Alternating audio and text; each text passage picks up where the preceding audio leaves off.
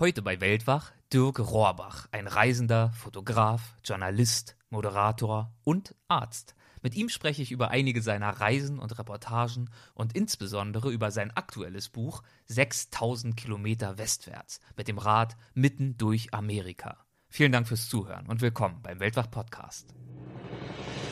Gespräche mit Landeskennern und Abenteurern.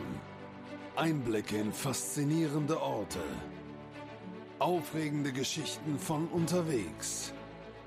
Das ist der Weltwach-Podcast mit Erik Lorenz. Ich mag einfach die Weite, die das Land hat. Und diese Weite, die prägt die Menschen eben auch und gibt ihnen, glaube ich, die Freiheit, so zu denken, wie sie das oft tun.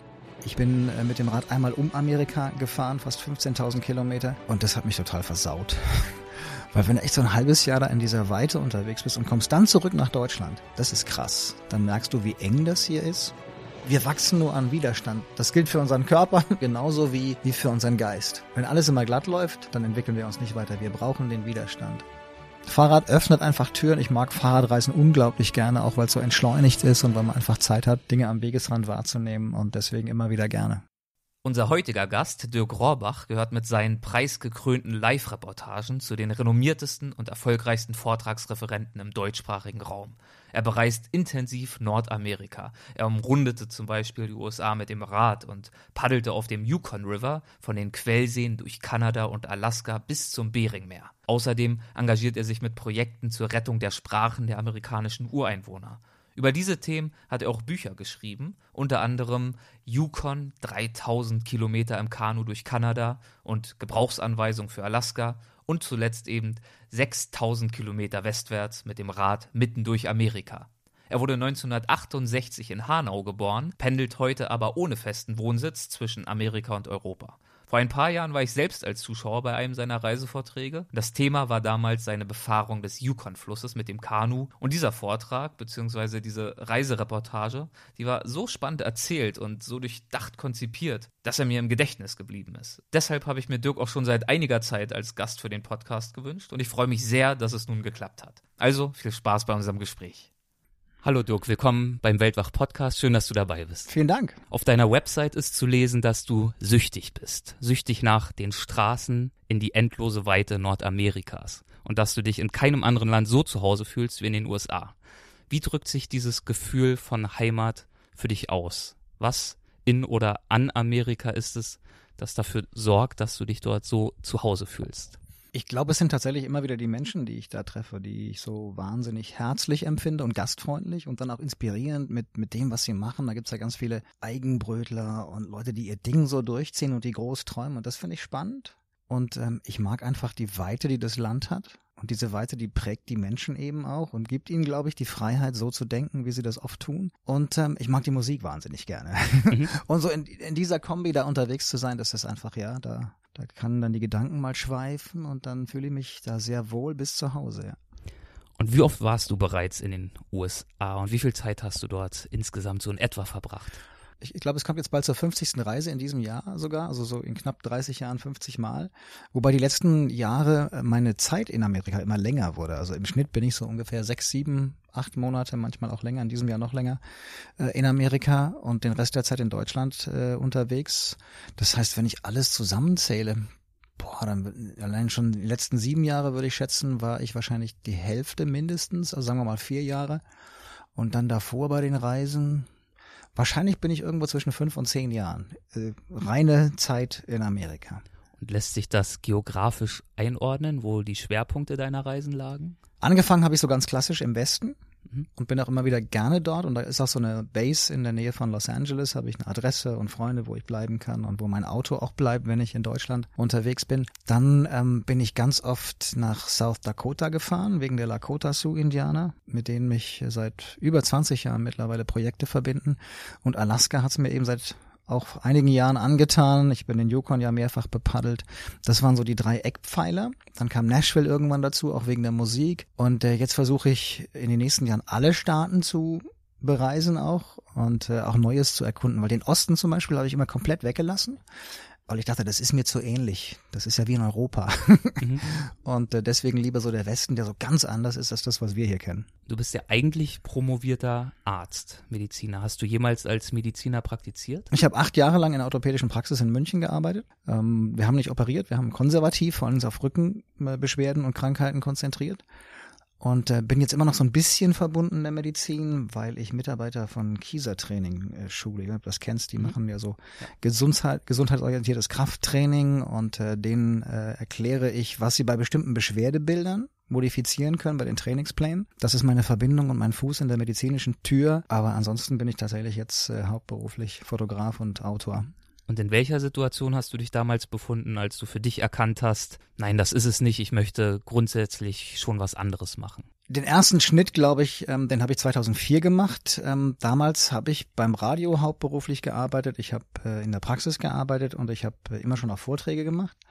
Und 2004 war so eine Situation, dass es Veränderungen beim Sender gab und ich für den Moment erkannt habe, diesen Traum, den ich lange schon hatte, bis zu diesem Zeitpunkt fast 20 Jahre, nämlich einmal mit dem Rad durch, um oder in Amerika zu fahren. Jetzt ist der Zeitpunkt gekommen, jetzt muss ich das irgendwie machen. Das, da kam alles so zusammen und ich habe das in dem Moment sofort gedacht, jetzt ist es soweit und habe dann sechs Monate Auszeit mir genommen, bin äh, mit dem Rad einmal um Amerika gefahren, fast 15.000 Kilometer und das hat mich total versaut.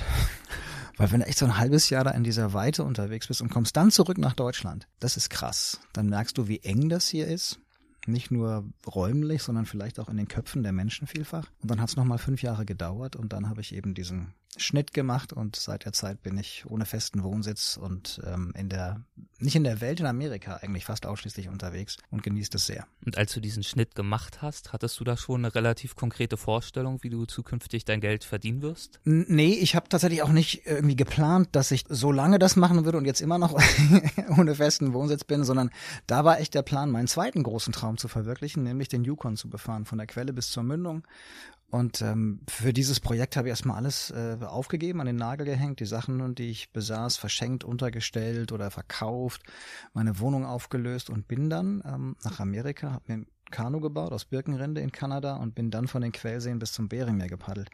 Und ja, ahnte nicht, wohin das führen würde. Klar wollte ich das irgendwie äh, aufbereiten. Ich wollte ein Buch drüber schreiben. Ich wollte eine Live-Reportage machen, äh, mit der ich dann äh, anderen Menschen von meinen Erfahrungen, Erlebnissen erzählen konnte aber ich hatte jetzt nicht einen, einen strategischen Plan. Äh, und jetzt ähm, sind mehr als sieben Jahre vergangen seit dieser Reise und äh, noch kein Ende in Sicht. Im Gegenteil, es kommen immer neue Ideen und neue Projekte und äh, ja, noch bin ich nicht bereit, das zu ändern. Kannst du selbst beurteilen, wann und wodurch deine Abenteuerlust geweckt wurde? Nee, ähm, außer vielleicht tatsächlich, also ich gehe schon in die Kindheit irgendwie zurück und ich habe früher, ähm, ich war ein sehr introvertiertes, stilles Kind und habe sehr gerne ferngesehen und meine Eltern haben mir das auch erlaubt. Und von Anfang an haben es mir ähm, amerikanische Serien oder Filme angetan. Zum Beispiel? Ähm, ich hab, es gab eine Serie, die war echt so, die war wegweisend und die kennst du bestimmt nicht und wahrscheinlich auch niemand, der jetzt zuhört. Die heißt, die hieß damals Sierra. Da ging es um eine, einen fiktiven ähm, Nationalpark Sierra National Park in Amerika im Westen, der eigentlich Yosemite war. Also wir haben in Yosemite gedreht. Und ähm, da wurden die Erlebnisse, Abenteuer ähm, von Rangern erzählt, die Touristen beschützt haben vor Bären und Kriminellen. Und ähm, das war das war eigentlich ein Flop in Amerika. Da gab es, glaube ich, nur eine Saison auch, die, die die die gezeigt haben. Danach wurde die Serie wieder eingestellt. Aber ich fand diese Landschaft so grandios und ich fand so die Idee, boah, so als Ranger da unterwegs zu sein, das Abenteuer klasse. Und das war echt so der der erste Moment, bei dem ich dachte, da muss ich hin. Und ich weiß, das war in den 70er Jahren. Da war ich wahrscheinlich, weiß ich nicht, acht, neun, zehn oder so, würde ich schätzen. Und, und glaube ich, seit diesem Zeitpunkt ist das immer so mitgeschwungen. Und ich komme ja aus einer, äh, aus einer Stadt, äh, also Hanau in Hessen, wo äh, amerikanische Kultur immer schon sehr präsent war seit dem Krieg. Wir hatten eine amerikanische Militärbasis und ich habe Basketball gespielt und hatte immer schon amerikanische Trainer oder, oder Mitspieler. Und dann habe ich EFN gehört, so den, den Militärsender, der in Frankfurt immer noch seine, seine Europabasis hat. Und das hat mich so geprägt, dass ich irgendwann dachte, ja, ich muss da hin. Und dann war ich da, 88 zum ersten Mal und total geflasht. Und seitdem war für dich klar, irgendwann wirst du dort mehr Zeit verbringen. Ja, ja, das war, war der Plan, die Hoffnung. Und dass es jetzt so viel Zeit ist, das habe ich damals nicht geahnt und bin echt dankbar, wie sich das alles so gefügt hat. Und noch vor dem Yukon-Projekt, das du gerade schon angesprochen hast, hast du ja verschiedene Projekte rund um das Thema Indianer gemacht, Ja. glaube ich, nicht wahr? Mhm. Ähm, dafür hast du dich ja auch schon früh zu interessieren begonnen, wie übrigens auch ich. Ich habe dazu auch ein Buch über Sitting Bull geschrieben und über die Autorin Lieselotte Welskopf-Henrich, Ja. die unter anderem auch Die Söhne der großen Bären geschrieben hat. Sagt dir der Name was? Der sagt mir was allerdings tatsächlich erst später. Ich bin natürlich eher so mit Karl May groß geworden. Ich habe zwar seine Bücher nicht gelesen, aber die Filme, ähm, die Spielfilme mit mit äh, Pierre Brice natürlich alle gesehen und verschlungen und war früher als Kind Old Shatterhand. und ähm, dann bin ich nach Amerika gereist, 95 zum ersten Mal nach South Dakota ins Land der Sioux und äh, hatte Bilder wahrscheinlich am ehesten noch von der mit dem Wolf tanzt im Kopf und keine Ahnung, was da wirklich eigentlich äh, los ist, wie die Menschen leben heute. Und im Laufe der Zeit, nachdem ich mich mehr und mehr beschäftigt hatte und dann eben auch begann, diese Live-Reportagen zu zeigen über die Lakota Sioux-Indianer, äh, kamen Besucher, vor allen Dingen im Osten zu mir und erzählten mir von von Lieselotte, äh, wie heißt sie genau? Welskopf-Henrich. Lieselotte Welskopf-Hendrich, genau. Und diesen Büchern. Und erst dann habe ich so richtig begriffen, wie wichtig die offenbar vor allen Dingen für die Menschen im Osten gewesen ist und wie toll und authentisch sie wohl geschrieben hat. Ich habe bis heute noch kein Buch gelesen von ihr. Das habe ich mir ganz fest vorgenommen, aber noch hat es nicht geklappt. Das wird demnächst hoffentlich bald passieren. Erscheint übrigens diesen Monat in einer Neuauflage in meinem Verlag, in dem auch die Biografie erschienen ist. Tatsächlich? Da freue ich mich natürlich Okay, sehr. ja. Mit einem neuen Vorwort mit von Golko Mitic, dem Schauspieler, Ja. der damals auch die Hauptrolle gespielt hat. Welches Buch kannst du denn empfehlen? Also sie hat ja zwei große Reihen geschrieben Ja. zum Thema Indianer. Sie hat auch andere tolle Bücher geschrieben zu anderen Themen. Aber diese zwei Reihen, die erste, Die Söhne der großen Bären, sechs Bände über die damaligen Indianerkriege von der Zeit vor dem ersten Zusammenprall mit den Weißen, Mhm. wird ein Indianerstamm begleitet bis dann zur Unterwerfung und bis sie dann auf die Reservate gezwungen werden. Ist also ein, einfach ein, ein toller Entwicklungsroman. Mhm. Und sie war Altertumsforscherin an der Universität und wusste eben wirklich, wie sie an authentische und glaubwürdige Quellen rankommt und hatte also sehr, sehr gewissenhaft gearbeitet und war den in den 60ern und 70er Jahren des 20. Jahrhunderts selbst vielfach äh, in den Reservaten unterwegs, Mhm. war mit Russell Means, mit Dennis Banks und Co. persönlich befreundet, wurde von denen auch in Berlin besucht in ihrem Haus Mhm. War dort also mit dem American Indian Movement sehr stark vernetzt und hat deshalb, und das ist vielleicht für dich noch interessanter, eine ähm, fünfbändige Reihe geschrieben über die damalige Situation im 20. Jahrhundert auf Ja. den Reservaten und über das American Indian Movement. Und das ist nach meinem Wissen auch international die einzige belletristische Reihe, die sich mit dieser Zeit auf den Reservaten und diesem fast schon bürgerkriegsähnlichen Zustand Ja. so intensiv und ähm, authentisch beschäftigt. Okay. Also dann, ja, vielen Dank für den Tipp. Ähm, dann werde ich mir das ganz fest vornehmen fürs nächste Jahr. Und diese Situation auf den Reservaten, die hast du selbst ja auch erlebt. Ja. Und du hast ja gerade schon angesprochen, dass die anders ist, diese Situation, als du sie dir jemals vorgestellt hättest. Vielleicht Mhm. kannst du die Situation ja mal beschreiben. Ich war die erste Reise zwei Wochen, 95 dort. Und ich war erstmal unglaublich beeindruckt von, von diesem Land. Also South Dakota ist jetzt nicht sogar die Primärreisedestination für uns Europäer. Aber diese Weite, die Prärie und dann eben die Black Hills, die heiligen Berge, die ja im Westen liegen, das hat mich irgendwie tief berührt, so von der Landschaft her oder von der Energie. Ich bin jetzt nicht esoterisch oder so, aber da, da war irgendwas, was mich da hingezogen hat. So, und dann bin ich ähm, in, ins Pine Ridge Reservat. Und das Pine Ridge Reservat ist ja eines der ärmsten in ganz Amerika. Und das hat mich schockiert. Die Armut zu sehen, ähm, vielleicht auch ein Stück weit, wie desolat die Menschen offenbar in ihrer Situation sich fühlen. Das drückt sich dann in, in Alkoholismus natürlich aus. Der war auf der Straße sichtbar. Ähm, das drückt sich auch in, in, in ganz viel Müll aus, der überall letztendlich präsent ist. Also in den Straßen, auf den Grundstücken, wo du sagst, wie, wie können die so hausen?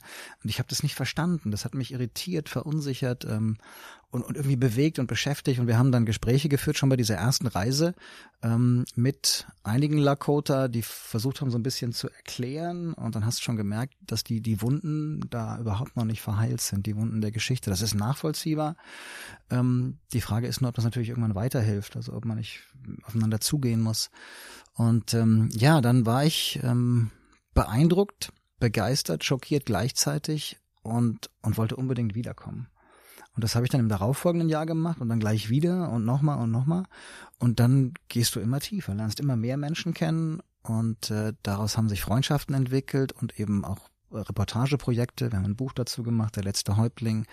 Wir haben zwei Reportagen produziert, mit denen wir durch Deutschland getourt sind. Das war so mein Einstieg in die Fotografie und auch in die Präsentation, also in die Vortragsszene. Und bis heute bin ich da verbunden. Wir haben vor ein paar Jahren oder mittlerweile sind es 14 Jahre, fast 15 Jahre, einen Verein zur Unterstützung indigener Völker gegründet. äh, machen Spendenreisen nach South Dakota. Ich war jetzt im September gerade mit 14 ähm, Menschen aus äh, Deutschland dort und das ist äh, toll, wie sich das entwickelt hat und wie ich auch merke, da tut sich was. Also die, wie die Zustände sich ändern, wie die neue, die siebte Generation, das ist ja so nach den Prophezeiungen die, nach der sich alles zum Guten wenden soll. Und die ist jetzt am Zug. Und es passiert tatsächlich was. Die Sprache wird irgendwie mit an verschiedenen äh, Stellen äh, gibt es Projekte, um die zu bewahren, zu retten, so als Schlüssel zur, zur Kultur, zur Identität. Und das zu sehen, wie die da alle anfangen, an einem Strang zu ziehen und was da für eine Dynamik passiert, das finde ich extrem spannend. Da ist noch nicht alles gut und, und wir sind noch lange nicht über den Berg, glaube ich. Aber da sind ganz viele tolle Ansätze und es gibt viele gute Menschen, die gerade da, glaube ich, auch jetzt in der Lage sind, vielleicht was für ihr Volk zu bewegen. Wie heißt euer Verein und welche Art von Projekten führt ihr mit dem durch? Der Verein heißt Tratranka Oyate, was äh, in der Sprache der Lakota äh, Büffelnation heißt, weil sie sich ja seit jeher eigentlich als Teil dieser Büffelnation auch verstanden haben. Und wir haben diesen Namen gewählt, äh, gemeinsam mit Leonard Littlefinger. Das war einer der beeindruckendsten Menschen, die wir in den ganzen Jahren Reisen nach Amerika, nach South Dakota kennengelernt haben. Ist der Ur-Urenkel von Häuptling Bigfoot, der beim Massaker von Wounded Knee 1890 ums Leben gekommen war. Und ähm, die Idee, so einen Verein zu gründen, ist mit ihm letztendlich gestanden, weil er immer sagte, ich würde gern mithelfen, die Sprache meines Volkes zu bewahren. Diese Sprachen sind am Aussterben, die waren verboten und wenn wir die verlieren, dann haben wir eigentlich gar nichts mehr, das uns als, als Volk ausmacht.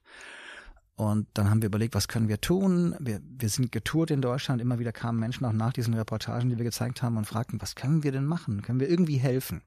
Und so ist diese Idee des Vereins geboren worden. Dann haben wir mit Lennart überlegt, wie können wir den nennen? Und äh, dann kamen wir irgendwie, ich weiß gar nicht mehr, ob er das war oder wir ihn gefragt haben, was heißt denn hier so Büffelnation oder so? Und dann äh, war der sehr schnell äh, geboren, dieser Name. Und wir konzentrieren uns auf Kulturprojekte, wenn du es so willst, Sprachprojekte, das ist so der Schwerpunkt im Moment. Wir haben versucht, ähm, den von Anfang an nicht zu limitieren. Wir haben das ähm, äh, Verein zur Unterstützung indigener Völker, auch wenn die Geburtsstunde in South Dakota mit den Lakota Sioux war, deswegen der Lakota-Name, äh, heißt das nicht, dass wir uns äh, beschränken wollen auf, auf die Menschen dort. Aber da ging es nun mal los und der Schwerpunkt jetzt tatsächlich sind Sprachprojekte. Wir unterstützen einen Kinderhort ähm, im Moment, der äh, in Pine Ridge äh, mittlerweile 22 Kleinkinder betreut und die Betreuer sprechen nur Lakota mit den Kindern, solange die von 8 Uhr morgens bis ungefähr 2, 3 Uhr nachmittags äh, bei ihnen sind. Und in dieser frühen Phase, in denen ähm, wir Menschen unser Sprachzentrum ausbilden, ist quasi Lakota die Sprache, die sie den ganzen Tag über hören. Und die Idee ist, dass sie dann vielleicht die erste Generation fließender Sprecher wieder werden, die ein Stück weit Lakota als Erstsprache auch kennenlernen. Und damit auch ein Stück weit wieder zur Identität dieses Stammes ja. beitragen. Und um Identität ging es ja, glaube ich, auch in eurem Projekt Der letzte Häuptling unter mhm. anderem. Also ja in dem Buch, in dem Bildband und auch in dem Vortrag. Kannst mhm. du zum Konzept dieses Projekts nochmal ein paar Worte sagen? Ja, das ist ein ähm, Projekt, das entstanden ist, nachdem wir tatsächlich Leonard Littlefinger kennengelernt haben. Und ähm, wir hatten ihn ursprünglich interviewt, äh, um mehr über Wounded Knee zu erfahren. Dieses Massaker, das im Dezember 1890 als das letzte, die letzte Schlacht der Indianerkriege irgendwie in die Geschichtsbücher einging. Und sein Ur-Urgroßvater war Häuptling Bigfoot Cetranka, in der Sprache der Lakota, unter dessen Führung eben die Lakota dort zum Wounded Knee eskortiert wurden und dann massakriert wurden. Und sein Großvater, John Littlefinger, war damals 14 Jahre alt, hat dieses Massaker schwer verletzt überlebt und äh, dadurch hat Leonard erfahren, was damals passierte und, und nahm sich das so zu Herzen, dass er sagt, das ist meine Verpflichtung jetzt. Ich bin jetzt an der Reihe, ich muss das äh, Zepter übernehmen und muss da versuchen, ähm, unsere Kultur zu bewahren. Und dann hat er 1996 schon von einem Museum in Barry, Massachusetts erfahren, dass damals äh, seinem Großvater und den Gefolgsleuten verschiedene Gegenstände gestohlen wurden, als sie tot am Wounded Knee lagen. Mhm. Also Schmuck, Kleidung, Gebrauchsgegenstände. Seinem Urgroß, Ururgroßvater ist äh, ein Bündel Haare abgeschnitten worden. Und diese ungefähr 60 äh, Erinnerungsstücke und, und Andenken sind dann in ein Museum gebracht worden, letztendlich an der Ostküste, ist nie ausgestellt worden. Und es gab dann ähm, einen Erlass der amerikanischen Regierung, dass Museen, die staatliche Unterstützung erhalten, Gegenstände zurückgeben müssen, wenn klar nachweisbar ist, wer der legitime Vertreter einer Familie ist beispielsweise. Und in diesem Zusammenhang hat das Museum ihn kontaktiert und angeboten, nun zumindest dieses Bündel Haare zurückzubekommen. Und er sagte, das ist eine einmalige Chance, die wir haben. Etwas aus der Vergangenheit, mit der wir jetzt was für die Zukunft machen können. Und er wollte eine Zeremonie machen, Keeping of the Soul, das ist eine der sieben heiligen Zeremonien der Lakota Sioux, bei der der Lebenskreis eines Menschen sich schließt und die Trauer beendet wird und hat uns eingeladen, ihn zu begleiten, dieses Bündel Haare in Empfang zu nehmen. Also sind wir zusammen an die Ostküste nach Barrie, Massachusetts gereist, haben das dokumentiert, sind dann mit ihm zurück nach Pine Ridge, haben diese Zeremonie, die dauert vier Tage, mit ihm begleitet und sind im darauffolgenden Winter nochmal zurückgekehrt nach South Dakota, um der Spur von Häuptling Bigfoot zu folgen. Es gibt einen Gedenkritt in Erinnerung an ihn und an seine Gefolgsleute. Der Bigfoot Memorial Ride, der seit 1986 organisiert wird, heute ein Jugendritt ist, um die Kinder und Jugendlichen an ihre Geschichte, an ihre Wurzeln heranzuführen. Und den haben wir begleitet zweimal. Das sind ungefähr 200, 250 Kilometer durch die Prärie. Eisig kalt mitunter, minus 50, minus 60 Grad haben wir erlebt. Und wir verknüpfen diese beiden Handlungsstränge, um die Geschichte zu erzählen, aber auch die Situation heute und nach vorne zu blicken. Das ist im Grunde der Gedanke dieses Projektes. Toll, klingt nach einem tollen Projekt. Ja, das ist es. Und leider ist Leonard Littlefinger in diesem Jahr verstorben. Und jetzt ist eben an der Zeit, dass die nächste Generation übernimmt. Und das beobachten wir mit sehr viel Spannung und haben da echt, äh, gerade in diesem Jahr auch, als ich da war, im September, so viele tolle neue Leute kennengelernt, dass ich echt das Gefühl habe, ja, da geht was. Da ist ein, da ist was am Wachsen. Das ist toll zu sehen. Und dein aktuelles Projekt, da dreht sich auch wieder um Amerika im mhm. weitesten Sinne. Du hast dazu unter anderem ein Buch veröffentlicht, das heißt 6000 Kilometer westwärts auf dem Rad mitten durch Amerika. Wie ist denn die Idee zu diesem Projekt entstanden? Ich hatte damals bei der Umrundung Amerikas 2004 so viel Spaß, dass ich einen Vorwand gesucht habe, nochmal eine Radtour durch Amerika zu machen. Und ähm, nachdem ich bei der Umrundung eben so die Ränder kennengelernt habe, dachte ich, jetzt muss ich eigentlich durch die Mitte nochmal durch, um auch äh, Regionen zu besuchen, die ich noch nicht bereist hatte. Und dann war sehr schnell klar, so der, der Klassiker eigentlich New York, Los Angeles, ja, von Ost nach West, das, was die Siedler und, und Einwanderer schon immer gemacht haben. Das würde ich gern mal nachfahren und bin dann in meiner Heimatstadt in Hanau in Hessen gestartet, durch die Flusstäler Deutschlands nach Bremerhaven ähm, habe mir dann auch ganz kurz dieses Auswanderermuseum angeschaut, das da existiert und bin dann auf dem Frachtschiff und in zwei Wochen übers Meer geschippert bis nach New Jersey und von dort dann nach New York geradelt und dann einmal quer durch. Und gibt es deiner Meinung nach so etwas wie das Herz Amerikas? Ähm, naja, also von der Verortung her auf jeden Fall tatsächlich in, in der Mitte mhm. und, du merkst schon, je weiter weg du von den, von den Küsten kommst, desto vielleicht authentischer ein Stück weit auch sind die Menschen, ist das Amerika, das du triffst. Und wenn du dann mit dem Fahrrad durch diese Regionen fährst, dann bist du so exotisch, dass du ganz schnell Kontakt zu den Menschen findest, ganz schnell ins Gespräch kommst und die sind so herzlich und nehmen dich einfach auf und, und du wirst sofort irgendwie auch mit in die Familie integriert, dass ich gerade diesen, diesen Teil, der vielleicht landschaftlich unspektakulär ist, unglaublich genossen habe. Also hat sich in dieser Hinsicht auch das erfüllt, was du dir von diesem Trip erhofft hast, ja. nämlich genau diese Kontakte zu knüpfen. Genau, genau. Da werden wir auch gleich vielleicht noch auf ein, zwei Beispiele eingehen. Ja. Was für eine Art von Ausrüstung hattest du denn dabei? Wie warst du unterwegs? Ich habe mir erstmal ein neues Fahrrad gekauft bzw. besorgt. Ähm, nachdem ich bei der Umrundung 15 Speichenbrüche hatte, wollte ich auf neue Technik setzen, die vielleicht ein bisschen zuverlässiger war. Habe aber wieder ein Trekkingrad genommen. Das hatte sich damals von der Idee her bewährt. Also so ein Hybrid zwischen Straßenrad und Mountainbike, wenn du so willst. Ähm, wollte einen Stahlrahmen diesmal fahren, den fand ich schöner, weil filigraner gute Komponenten verbaut. Ähm, und extra dicke Speichen einziehen lassen in so Spezialfelgen. Das hat auch prima funktioniert. Ich hatte eine Panne, einen Platten, sonst gar nichts. Also da war die Wahl der Technik offensichtlich die richtige. Und dann habe ich natürlich ganz viel ähm, Ausrüstung mitgenommen. Ich reise nie leicht. Ich nehme immer viel zu viel mit und letztendlich vielleicht dann doch nicht, weil ich ja das auch dokumentieren will. Und du weißt selber, was du dann brauchst. Hier Aufnahmegerät, Mikrofon, Kameras, ähm, verschiedene Wechseloptiken und sowas. Speichergeräte, Computer hatte ich dabei. Und ähm, dann bleibt gar nicht mehr so viel Platz für Wechselkleidung und Zelt und, und, und Essen natürlich. Ne? Es gibt so, so ein paar ähm, Streckenabschnitte, ein, zwei Tage, wo du einfach Proviant mitnehmen musst. Also Lebensmittel und vor allen Dingen Wasser, Flüssigkeit.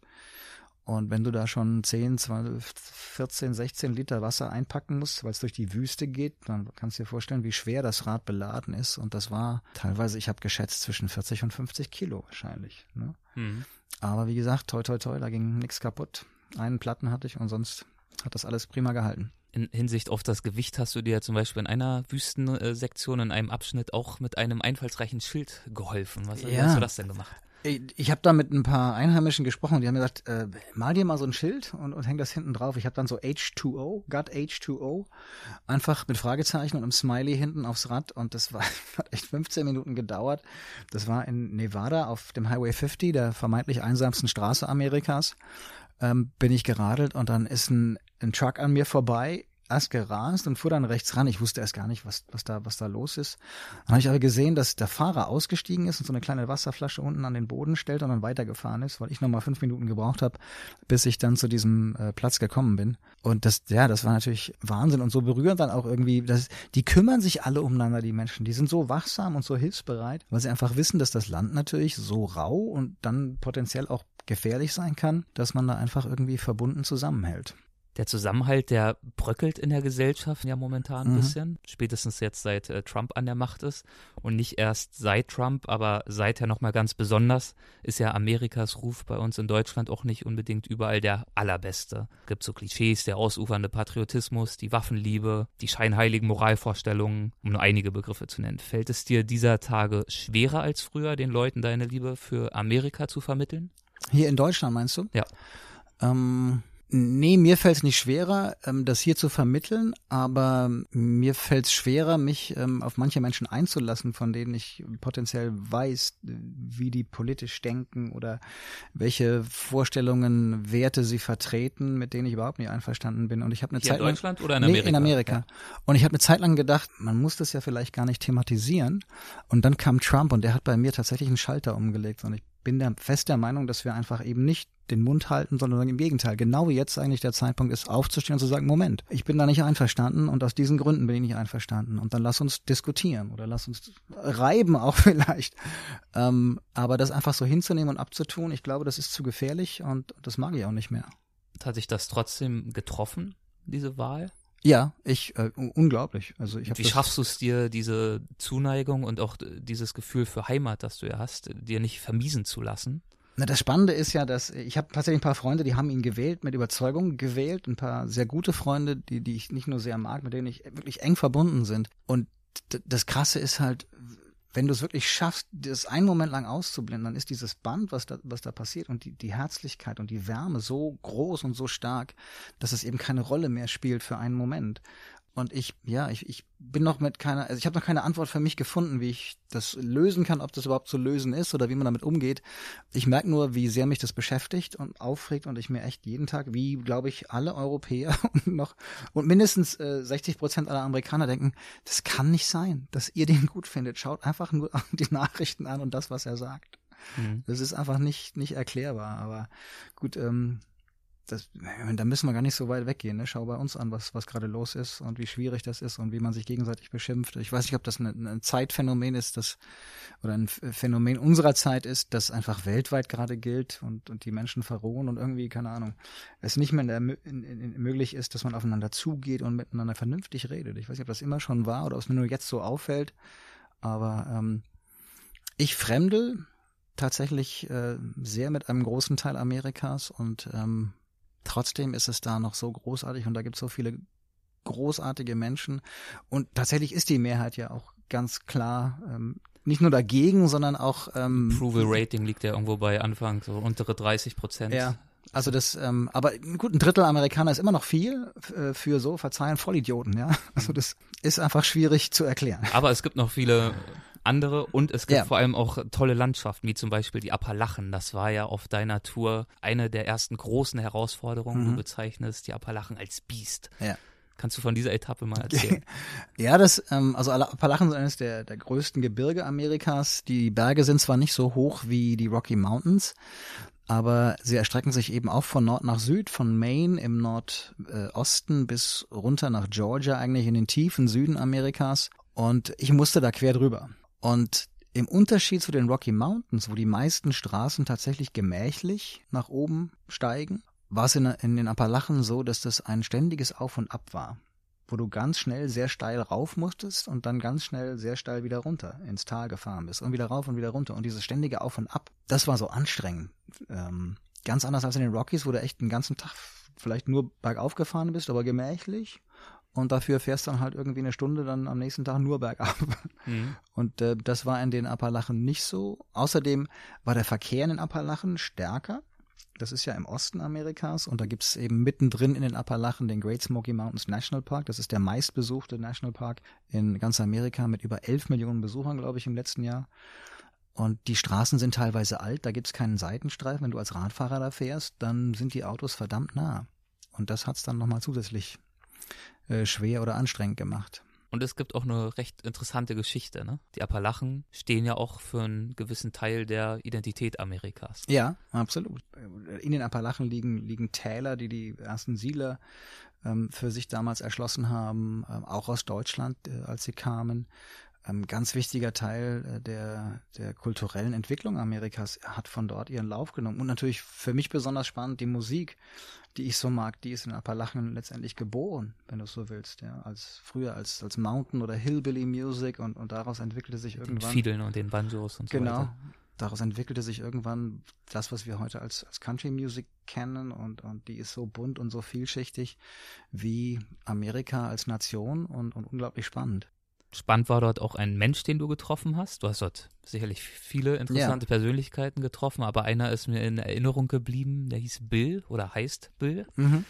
Wie hast du ihn kennengelernt und wie lebt dieser Bill? Ich habe ihn von einem Motel kennengelernt. Der hatte mich erstmal gesehen mit meinem Fahrrad und kam dann auf mich zu und fragte, wohin die Reise. Und dann haben wir ein bisschen geplaudert und irgendwann sagte er, dass er hier in den Bergen auch lebt. Und ich habe mir in diesem Moment eine romantische Blockhütte vorgestellt und bin dann mit ihm, ähm, weil ich ihn fragte, ob ich kurz mit ihm ähm, sprechen kann, ob vielleicht ein Interview. Ich habe ihm erzählt, ich mache diese Reise, möchte Menschen treffen, einfach äh, Stimmen sammeln und bin dann mit ihm und musste erkennen, dass es zu Hause eben ein altes, billiges Zelt ist aus dem Supermarkt. Und dann hat er mir gesagt, dass er halt vor ein paar Jahren seinen Job verloren hat aus gesundheitlichen Gründen und irgendwann reichte das Geld für die Miete nicht mehr. Er hat dann seine Sachen verkauft und untergestellt und ist äh, raus in die Wälder gezogen, zumindest im Sommer, in die Appalachen, hat angefangen, Ginseng-Wurzeln zu sammeln und zu verkaufen und lebt von Essensmarken, die er gegen Lebensmittel eintauschen kann und äh, konnte in diesem Motel, in dem wir uns getroffen haben, ein, zwei, dreimal in der Woche einfach duschen. Also der Besitzer hat dann, wenn die Gäste abgereist sind, gesagt, komm, nimm die Dusche schnell, bevor wir sauber machen, passt schon. Und der wirkt auch unglaublich gepflegt und stolz und, und sagte, Alkohol ist kein Thema für mich. Und äh, klar ist der irgendwie ein Stück weit auch blachlos, aber der hat so in sich geruht und er hatte einen ganz klaren Plan. Er sagte, ich warte jetzt auf die Rente und wenn die durch ist, kaufe ich mir von dem Geld eine Harley Davidson und fahre einmal quer durch Amerika. Das ist mein großer Traum. Und er hatte äh, für diesen Plan schon extra ein paar ähm, Biker-Boots, so Lederstiefel äh, hochglanzpoliert und, und so ganz akribisch äh, aufbewahrt und hat ihn mir dann ganz stolz gezeigt. Und das war, war echt eine unglaublich beeindruckende Begegnung, da, ihn da draußen in den Wäldern zu treffen. Und eine andere Begegnung, die gab es in Nashville oder kurz nach Nashville mit Hermie oder Hermie. Hermie. Hermie. Mhm, mhm. Und über die Begegnung mit ihm schreibst du, Begegnungen mit Menschen wie Hermie sind der Grund für meine Reisen. Auch wenn man sich kaum kennenlernt, sich fremd ist, für einen kurzen Augenblick entsteht eine Verbindung, die beide zu berühren scheint. Das inspiriert mich und bereichert das Unterwegssein. Was für ein Geschenk. Was für ein Mensch ist Hermie und warum hat es dir so viel bedeutet, ihn kennenzulernen? Ich habe Hermie in der Nähe von Dixon, Tennessee, das ist auf dem Weg zwischen Nashville und Memphis so grob kennengelernt. Und tatsächlich an der Straße. Der saß da, ich bin da vorbeigefahren und der saß ähm, äh, auf einer Veranda in so einem alten kleinen Farmhaus. Und dann kamen wir kurz ins Gespräch und er hat halt erzählt, dass er gerade von der Arbeit kommt und äh, schräg gegenüber war das Haus von seinem Vater, der da mit äh, seiner großen Familie noch lebte und die Straße runter ist die Tante und so weiter. Und dann haben wir ein bisschen geplaudert und ich habe gefragt, ob es okay wäre, wenn ich äh, ja, wenn ich noch ein bisschen bei ihm verweile. Und dann ähm, sind wir gemeinsam die Straße runtergelaufen und dann haben wir so ein bisschen philosophiert. Ich kam gerade aus Nashville, ähm, eine Stadt, die spannend ist und toll ist, die aber unglaublich wächst gerade und vielleicht sogar manchmal mich ein bisschen überfordert hat, vor allem mit dem Fahrrad. Und dann war ich draußen auf dem Land und habe ihm gesagt, ja, was, was ist es denn hier draußen, was dir so gefällt? Und dann sagt er, schau dich nur um. Und die Sonne ging so unter, das war, ähm, war Herbst, war aber noch wahnsinnig mild tagsüber. die Sonne ging gerade und er sagte, schau dich um. Das sehe ich jeden Abend. Und, und morgens, wenn ich aufwache, mach das Fenster auf, dann schaue ich raus und sehe, wie die Sonne aufgeht. Und hier reden die Leute halt noch miteinander auf dem Land. Hier gibt's auch irgendwie, Rassismus ist kein Thema. Hermie war, war ein farbiger Amerikaner, Afroamerikaner. Und natürlich, also wir wissen alle aus den Nachrichten, dass äh, es im, im Süden und Tennessee ist der Süden, aber nicht nur dort eben nach wie vor natürlich Probleme gibt mit Menschen, die ähm, rassistisch denken, ähm, Polizeigewalt, die vermeintlich irgendwie vor allen Dingen die Afroamerikaner immer wieder zu Unrecht trifft. Und er sagte, das gibt's hier nicht. Wir kommen hier aus miteinander. Weil auf dem Land ist der Umgang der Menschen ganz anders als in der Stadt, vielleicht auch, weil mehr Platz ist. Und, und deswegen, ähm, weil die Menschen umgänglicher sind. Und ich habe den echt, wir waren, ich weiß nicht, eine Stunde vielleicht zusammen maximal. Und äh, ich habe ihn gefragt, ist das noch so, wie man sich's vorstellt hier so im, im Süden? Du sitzt mit Papa äh, und, und der Sohnemann sitzen auf der Porch und dann legt der Papa die, den Arm um die Schulter und kommt mit den Lebensweisheiten. So, mein Sohn, jetzt lass mir mal dir erklären, wie das Leben so funktioniert. Und er sagt, ja, es ist so, weil wir reden echt genauso miteinander. Und, und da muss einfach, ja, jeder irgendwie sich einbringen. Und ähm, ja, das war, ich, ich kann dir nicht genau sagen, warum das so war, aber da, da war was. Ich glaube auch beiden. Und dann haben wir uns verabschiedet und wir haben uns beide so herzlich in den Arm genommen und ich dachte, ja, ich komme wieder und sagt, ich nehme dich beim Wort. Und dann habe ich ihn letztes Jahr ähm, nach dieser Begegnung dann angemeldet und wir wollten uns treffen. Das hat nicht geklappt, aber das werde ich bestimmt noch nachholen. Dann bist du im Staat Missouri angekommen und damit im mittleren Westen. Was waren dort deine Stationen und wie hat sich langsam dann auch das Aussehen und der Charakter der Landschaft verändert? Ich habe in Missouri angefangen in den äh, Ozarks. Ich bin aus Arkansas reingefahren und äh, die Ozarks sind Mittelgebirge, das äh, ich da irgendwie gar nicht so erwartet hatte. die waren wahnsinnig grün und hügelig und wieder mit steilen Straßen, so ähnlich wie in den Appalachen, aber da wollte ich äh, hinfahren, weil mittendrin lag Branson, Missouri eine Kleinstadt, die in ganz Amerika bekannt ist, weil sie sich als das Zentrum der familienfreundlichen äh, Unterhaltung, des Entertainment versteht. Also ein bisschen wie Vegas ohne Sex, Drugs und Rock'n'Roll. Und äh, da gibt's ganz viele Themenparks. Klingt ja auch nicht so spannend eigentlich.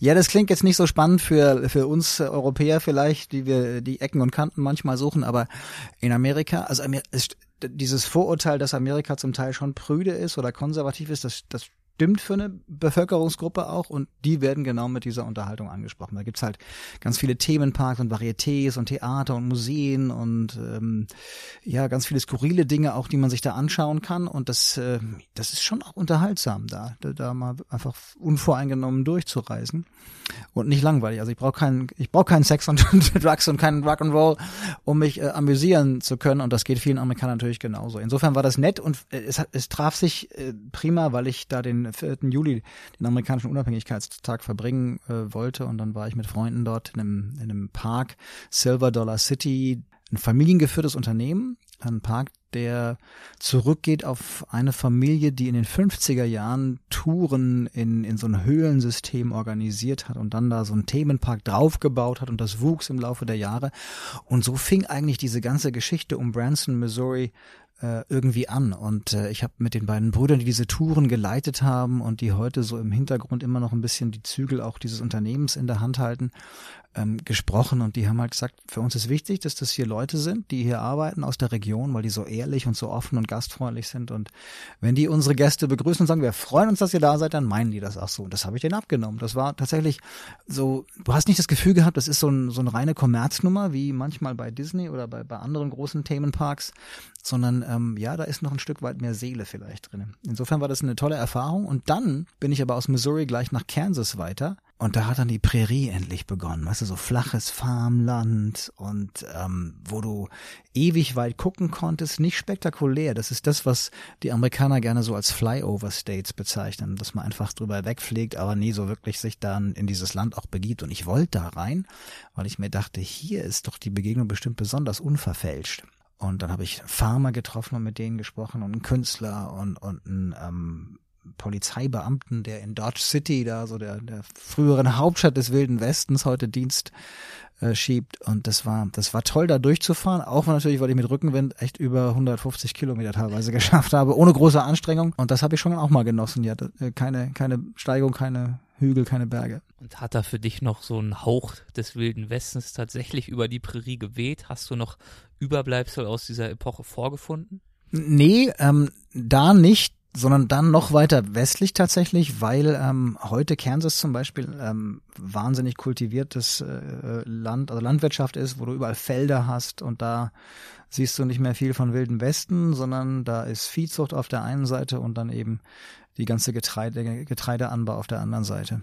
Also der eigentliche Wilde Westen war dann eher so Nevada, glaube ich, tatsächlich. Nevada war ja auch der Abschnitt, wo du dann diese Wasserspende bekommen hast, vom ja, Trucker, genau. was wir vorhin angesprochen genau, haben. Und so ja. ähnlich hat sich ja auch nochmal ereignet mit einem Biker, der Ja. ja, sogar, glaube ich, neben dir hergefahren ist, oder? Ja, der ist, ja, das stimmt. Es gab einen Biker, der ist neben mir hergefahren ähm, und ich, also ich, ich höre meistens Radio in diesen einsamen, wenn ich Empfang habe, höre ich Radio und dann irgendwelche Country Stations aus der aus der Region, weil der Soundtrack einfach so perfekt zum Land passt. Und ich bin da so vor mir hingeradelt und merkte plötzlich so aus dem Augenwinkel, da ist ja noch jemand. Und das war ein Motorradfahrer. Der ist dann runtergebremst auf meine Geschwindigkeit und hat mir echt eine Flasche unterm Fahren gereicht. und ein anderer hat mich ein Stückchen weiter westlich überholt und ist dann umgedreht mit einer Enduro und kam so auf mich zu, total verstaubt und äh, fragte, ob er nicht fünf Dollar für die gute Sache spenden könne. Weil er irgendwie dachte, ich mache halt irgendeine Charity-Tour oder sowas, weil wer sonst würde so bescheuert sein, sich hier in der Wüste auf dem Fahrrad zu setzen. Ähm, also das, äh, ja, Fahrrad öffnet einfach Türen. Ich mag Fahrradreisen unglaublich gerne, auch weil es so entschleunigt ist und weil man einfach Zeit hat, Dinge am Wegesrand wahrzunehmen und deswegen immer wieder gerne. Und diese Wüstenlandschaften, durch Mhm. die du da geradelt bist, wie hast du die erlebt? Wie wirkt diese Art von Landschaft auf dich? Ich mag die Wüste sehr gerne, weil wir sowas in Europa gar nicht haben in der Form. Also ich finde so die, die exotisch ähm, ein Stück weit natürlich. Und die Wüste fordert dich. Das ist Hochwüste, durch die du da fährst, so in Utah und Nevada in meinem Fall. Das heißt, ähm, da geht's rauf und runter. Ne, da gibt's das sogenannte Great Basin. Ähm, früher gab's da wohl mal auch äh, ein großes Meer. Und ähm, jetzt gibt's da so Hügelketten, durch die du alle 30, 40 Kilometer äh, oder zu denen du fährst, wo du drüber musst, dann geht's wieder runter und äh, ewige Pässe. Also in langgezogene Geraden, erstmal nur bergab und dann langgezogene Gerade wieder auf und das tagelang. So einmal die Weite, das war so so unwirtlich wie auf einem anderen Planeten von der Landschaft her. Dann natürlich auch die Hitze dazu. Das fordert dich vielleicht auch manchmal an die Grenzen ran und sich dann so ein Land aus eigener Kraft tatsächlich zu erfahren, das macht es so besonders, da unterwegs zu sein, weil du hast echt das Gefühl, ja, du, du, du leistest, du schaffst jetzt was. Und das macht die Verbindung zu diesem Land, glaube ich, nochmal so besonders. Und ich mag die, die Reinheit, die Klarheit der Wüste einfach unglaublich gern. Das ist alles so sauber. Du arbeitest es dir, du erfährst es, wie du gesagt Mhm. hast, und auch im übertragenen Sinne. Du spürst ja wirklich den Wüstenwind, du Ja. spürst die unterschiedlichen Bodenbelege durchs Fahrrad, was in dich übertragen wird. Daher sicherlich auch nochmal diese Intensität des Radfahrens, was dich so begeistert. Ja, absolut, ja. Also ja, draußen zu sein, den Elementen ein Stück weit ausgeliefert, verletzlich vielleicht auch, das macht es schon nochmal besonders intensiv. Und nach über 6000 Kilometern bist du dann schließlich an der Westküste angekommen. Wir haben jetzt natürlich ein paar Stationen übersprungen, notgedrungenerweise. Wie hast du die letzten paar Dutzend oder hundert Kilometer zurückgelegt? Und was hast du dabei empfunden? Ich bin ganz bewusst ja, das wollte ich, äh, ein Stück weit auf äh, dem Pacific Coast Highway fahren. Ich habe den ja schon mal befahren, bei der Umrundung Amerikas, da aber in der falschen Richtung vermeintlich, also von Süd nach Nord. Und der Wind in, an der Westküste ist tatsächlich vorherrschend von, von Nord-Nordwest. Das heißt, ich hatte tatsächlich meistens Gegenwind und jetzt wollte ich es mal richtig machen und eben mit dem Wind nach Süden fahren. Also hatte ich mich entschlossen, dass ich so ungefähr auf der Höhe von San Francisco an die Küste komme und dann tatsächlich runterfahre noch bis nach Los Angeles. Ich wollte nach Santa Monica zum Pier, da wo die Route 66 endet, da wollte auch ich enden. Und dann mit dem Vorderrad ins Meer, wie immer eigentlich bei diesen äh, Mammut-Touren, um dann die Reise so symbolisch zu beschließen.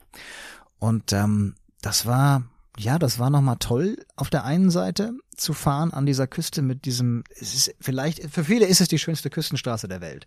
Und die Ausblicke sind spektakulär und du fährst tatsächlich immer am Rand und rechts ist der Pazifik, der dann tost und braust und wild ist. Und äh, dann dort zu campieren, da gibt's ganz viele ähm, State Parks oder Public Campgrounds, wo du ähm, auf Hiker-Biker-Camps unterkommst, für wenig Geld campieren kannst, an wunderschön gelegenen Orten, das habe ich genossen. Dann habe ich aber auch gemerkt, wie der Verkehr zugenommen hat natürlich. Ähm, Serpentinen, da- Küstengebirge, da geht's auch steil rauf und runter, also sehr anstrengend, trotz Rückenwind teilweise. Verkehr wird, wird immer stärker, es wird immer dichter besiedelt, je näher du Los Angeles kommst. Und dann war auch irgendwann klar, hm, jetzt ist in ein paar Tagen die Reise vorbei. Und damit komme ich immer gar nicht klar. Wenn so zu, zum Ende zugeht, dann werde ich nicht äh, irgendwie siegesfroh, dass ich es bald geschafft habe, sondern eher so wehmütig, weil es bald vorbei ist. Und wie ging es dir dann am Ende der letzten Tagesetappe? Ja, genau so eigentlich. Ich wusste, ja, ich, ich hab's, äh, heute wird es irgendwann passieren, irgendwann werde ich heute da sein. Und war natürlich so ein bisschen Adrenalin gepusht dann auch und, und kam dann tatsächlich Samstag Nachmittag, später Nachmittag, kurz vorm Sonnenuntergang nach Santa Monica an den Pier, Menschenmassen überall. Und dann schob ich da so mein Rad über das Holz auf dem Pier bis zu diesem Schild. Da gibt's ein Schild für die Route 66, da steht End of the Trail, das Ende des Weges, des Pfades. Da habe ich dann abgeklatscht.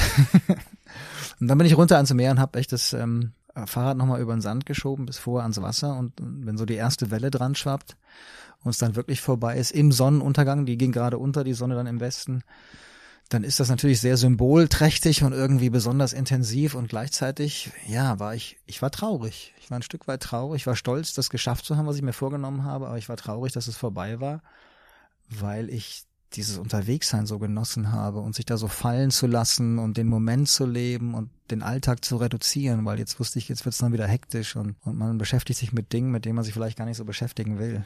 Und was glaubst du, woran wirst du im Hinblick auf diesen Trip in zukünftigen Jahren besonders häufig oder gern zurückdenken?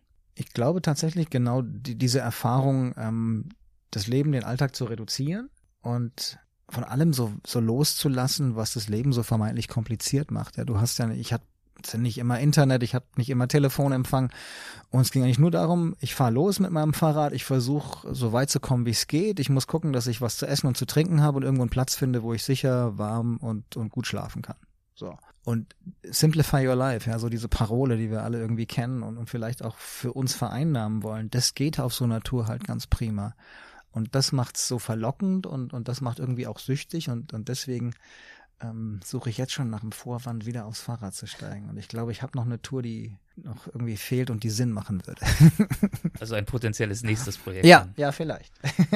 und gibt's was, was du auf diesem Trip über Amerika gelernt oder erfahren hast, was du so vorher trotz der vielen vorherigen Reisen noch nicht gewusst hast? Ich habe zum einen, und das war interessant, ähm, ich habe Leute getroffen, die eigentlich genau das machen, was ich gesucht habe. Also so ihr Ding und völlig von Konventionen befreit, groß träumen und, und immer wieder bin ich zu solchen inspirierenden Charakteren irgendwie geführt worden. Teilweise habe ich die im Vorfeld recherchiert, aber dann sind zwischendrin eben auch so Dinge passiert oder ich bin Menschen erst begegnet, die ich gar nicht kannte und das passte alles irgendwie immer so in genau diese Schublade rein.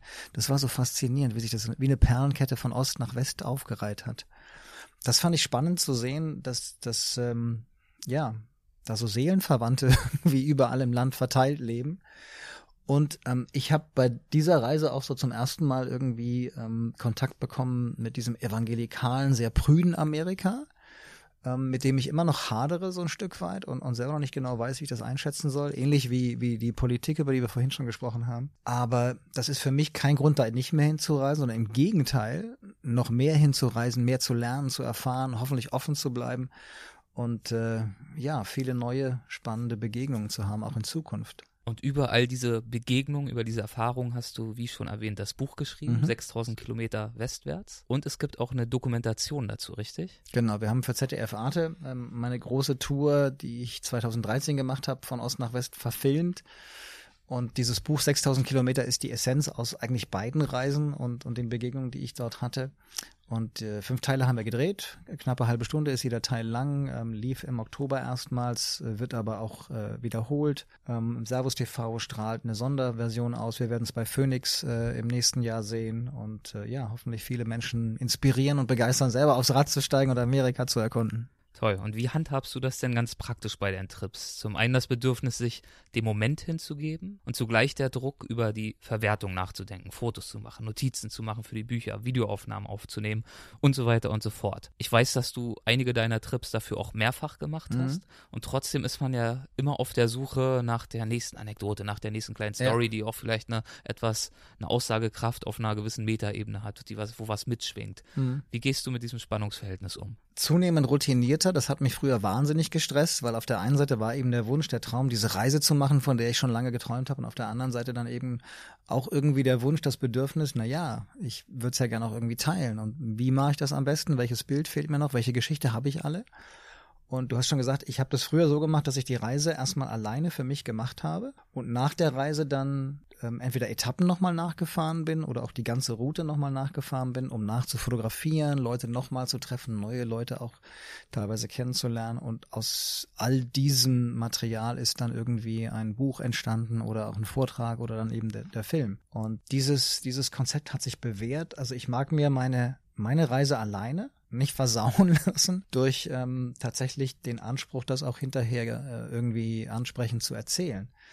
Ähm, aber es gibt, glaube ich, Wege, das eben nochmal zu machen. Und das, das, Schöne ist auch, ich will ja auch zu den Leuten wieder hin, die ich da treffe. Weißt du, da entsteht vielleicht nicht gleich eine Freundschaft, aber doch eben irgendwie eine Verbindung.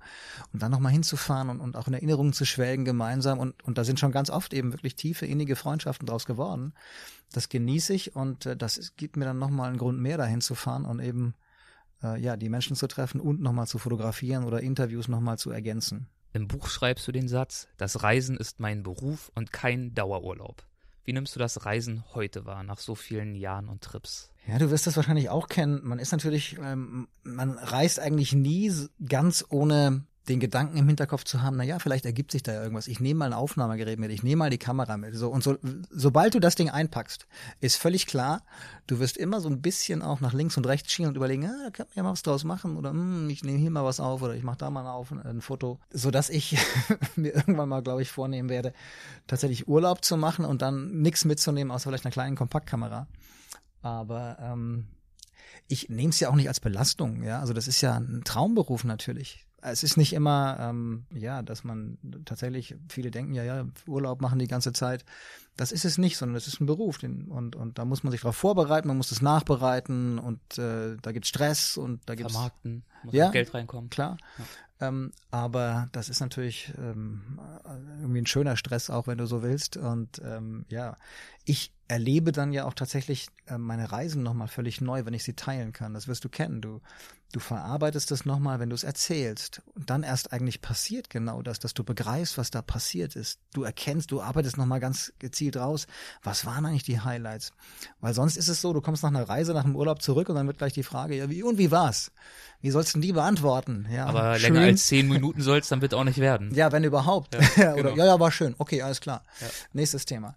Ähm, so, und ich habe das Privileg, dass ich durch meinen Beruf tatsächlich das so lange reflektieren kann, bis ich vermeintlich ähm, die Highlights rausgearbeitet habe und kann sie dann auch noch präsentieren. Und das ist natürlich schön. Dann kommen wir jetzt abschließend zu den Halbsätzen. Das ist eine Kategorie, die haben wir in jeder Folge. Mhm. Das heißt, ich gebe einen Halbsatz vor, du verendest ihn ganz knapp, etwas ausführlicher, wie du magst. Okay. Eine Reise ist für mich gelungen, in Anführungszeichen. Wenn? Wenn ich äh, tolle Menschen treffe, wenn ich neue Erkenntnisse gewinne und äh, hoffentlich wohlbehütet und gesund am Ziel ankomme. An Amerikas Highways fesselt mich die Unendlichkeit, die Weite. Ein Moment auf meiner Reise durch Amerika, der mich besonders bewegt hat, war? Boah, da gibt's, das sind immer wieder die Begegnungen letztendlich. Und ähm, wenn ich jetzt von dieser Reise eine rausnehmen soll, neben der von Bill, über die wir ja schon gesprochen haben, der so in sich ruhte und glücklich war mit seiner Situation und einen Plan hat, war in Utah, als ich einen Biobauern in der Wüste traf, der gerade ähm, von Unwettern so krass geschädigt wurde oder dessen, dessen Felder alle mit Schlamm übersät waren. Und der sagt, das dauert jetzt, bis ich davon irgendwie mich erhole, aber der hat das so gelassen genommen, weil er sagte, jeder Schicksalsschlag ist irgendwie auch eine Chance für mich, zu wachsen als Persönlichkeit. Ich muss den nur annehmen, darf da nicht verzweifeln, sondern, hm, da ist eine Aufgabe. Lass mal überlegen, wie wir die lösen können. Und das fand ich so inspirierend dann auch für meine Weiterfahrt natürlich in dem Fall. Aber genauso ist eigentlich. Da steckt viel Philosophisches dahinter und er hat sich auch mit äh, buddhistischen äh, Lehren beschäftigt, aber das ist es eigentlich genau, ja. Alles, was da draußen passiert, wir wachsen nur an Widerstand. Das gilt für unseren Körper, um nochmal auf das Arztthema zu kommen, genauso wie, wie für unseren Geist. Wenn alles immer glatt läuft, dann, dann entwickeln wir uns nicht weiter. Wir brauchen den Widerstand. Und das hat er nochmal sehr gut auf den Punkt gebracht. Und deswegen denke ich an die Begegnung in Amerika besonders gern zurück. War das zu lang? Nein. Wunderbar, wunderbar. Wenn sich durch mein Buch ein Leser inspiriert fühlt oder eine Leserin, auch so eine Fahrradtour quer durch Amerika zu unternehmen. Würde ich ihm oder ihr raten? Unbedingt machen. Schreibe ich auch immer wieder. Bloß nicht zu lange nachdenken, sondern echt machen. Also nicht, nicht irgendwie verzetteln in den Vorbereitungen, sondern das ergibt sich unterwegs. Das, Amerika ist zivilisiert, da, da ja, selbst wenn es Probleme gibt, dann wird es eben spannend. als meinen größten bisherigen Erfolg betrachte ich? Hm. Ich glaube vielleicht, dass ich ähm, auf dem Yukon damals, obwohl ich ganz am Anfang ein richtig krasses Problem hatte und einen richtig äh, großen Schaden an meinem Birkenrentenkanu hatte, damals nicht verzweifelt habe und aufgegeben habe, sondern dran geblieben bin und dadurch vielleicht auch so die größte Lebenserfahrung gesammelt habe, nämlich äh, Probleme sind dazu da, dass sie gelöst werden. Wenn ich an die Zukunft denke, dann freue ich mich auf, auf zwei ganz tolle neue Projekte, die ich gerade habe in Amerika und ich kann es kaum erwarten, jetzt im kommenden Frühjahr das erste zu starten. Kann man da schon was zu sagen? Ja, klar. Ich habe ja Amerika umrundet und habe es durchquert von Ost nach West und jetzt will ich von Nord nach Süd, aber nicht gerade, sondern mit ganz vielen Umwegen auf dem Wasser. Ich will zum äh, zur Quelle des Missouri River ähm, laufen auf Schneeschuhen im Frühjahr äh, in die Rocky Mountains in Montana und dann den Wasserlauf äh, bis zum Missouri folgen, Missouri durch die Prärie bis nach St. Louis in den Mississippi und den Mississippi bis zum Golf von Mexiko. Das sind 6000 Kilometer Fluss. Länger kann man auf keinem Wassersystem zusammenhängend in Amerika so vorankommen. Wieder durch das Herzland, wenn du so willst, durch die Mitte Amerikas, von Nord nach Süd. Und da freue ich mich wahnsinnig drauf. Dann ganz zum Abschluss die Assoziation, das heißt, ich nenne nur noch einen mhm. Begriff und du sagst das, was dir in den Sinn kommt. Mhm. Abenteuer. Weite und Wildnis. Shoe Trees. Verrückte Kunstprojekte. Neugierde. Ähm, will ich immer haben und nie aufgeben. Freiheit. Brauche ich. Zuhause. Überall da, wo ich bin und wo nette Menschen sind. Dirk, ich danke dir. Wo können unsere Hörer denn am besten mehr über dich erfahren? Na, einmal natürlich über die Website dirk-rohrbach.com und äh, dann in meinen Büchern. äh, wenn ihr das wollt, dann freue ich mich natürlich. Oder ihr kommt einfach mal vorbei zu einem der Vorträge. Ich tue ja durch die Republik, meistens im Winter, zwischen Oktober, November und ungefähr März, April und erzähle von meinen Reisen. Und ich glaube, da lernt man auch ganz viel über mich noch kennen, wenn ihr das wollt und nicht schon genug gehört habt. Und wenn man es nicht verpassen möchte, da kann man sich auf deiner Webseite auch für den Newsletter anmelden. Genau. Dann bekommt mhm. man diese Termine auch mit. Und die Bücher, genau. ähm, die werden wir natürlich auch nochmal auf der Weltwachseite in den Shownotes verlinken, damit man das alles leicht findet. Lohnt Sehr sich gut. auf jeden Fall. Prima. Dann besten Dank. Tschüss. Ich danke dir. Das war Dirk Rohrbach über seine Liebe zu den USA, zum Radfahren, zum Reisen. Wenn dir die Folge gefallen hat, würde ich mich wahnsinnig freuen, wenn du den Podcast bei iTunes bewertest. Die Links zu Dirks Website und Büchern findest du wie immer auf weltwach.de und in einigen Wochen wird Dirk nochmal bei uns zu Gast sein. Dann sprechen wir über ein anderes großes Abenteuer von ihm, nämlich über seine Befahrung des legendären Flusses Yukon in Kanada und Alaska, von den Quellseen bis zur Mündung, 3000 Kilometer in einem nach indianischer Tradition selbstgebauten Kanu. Ich freue mich drauf, ich hoffe du auch. Bis bald.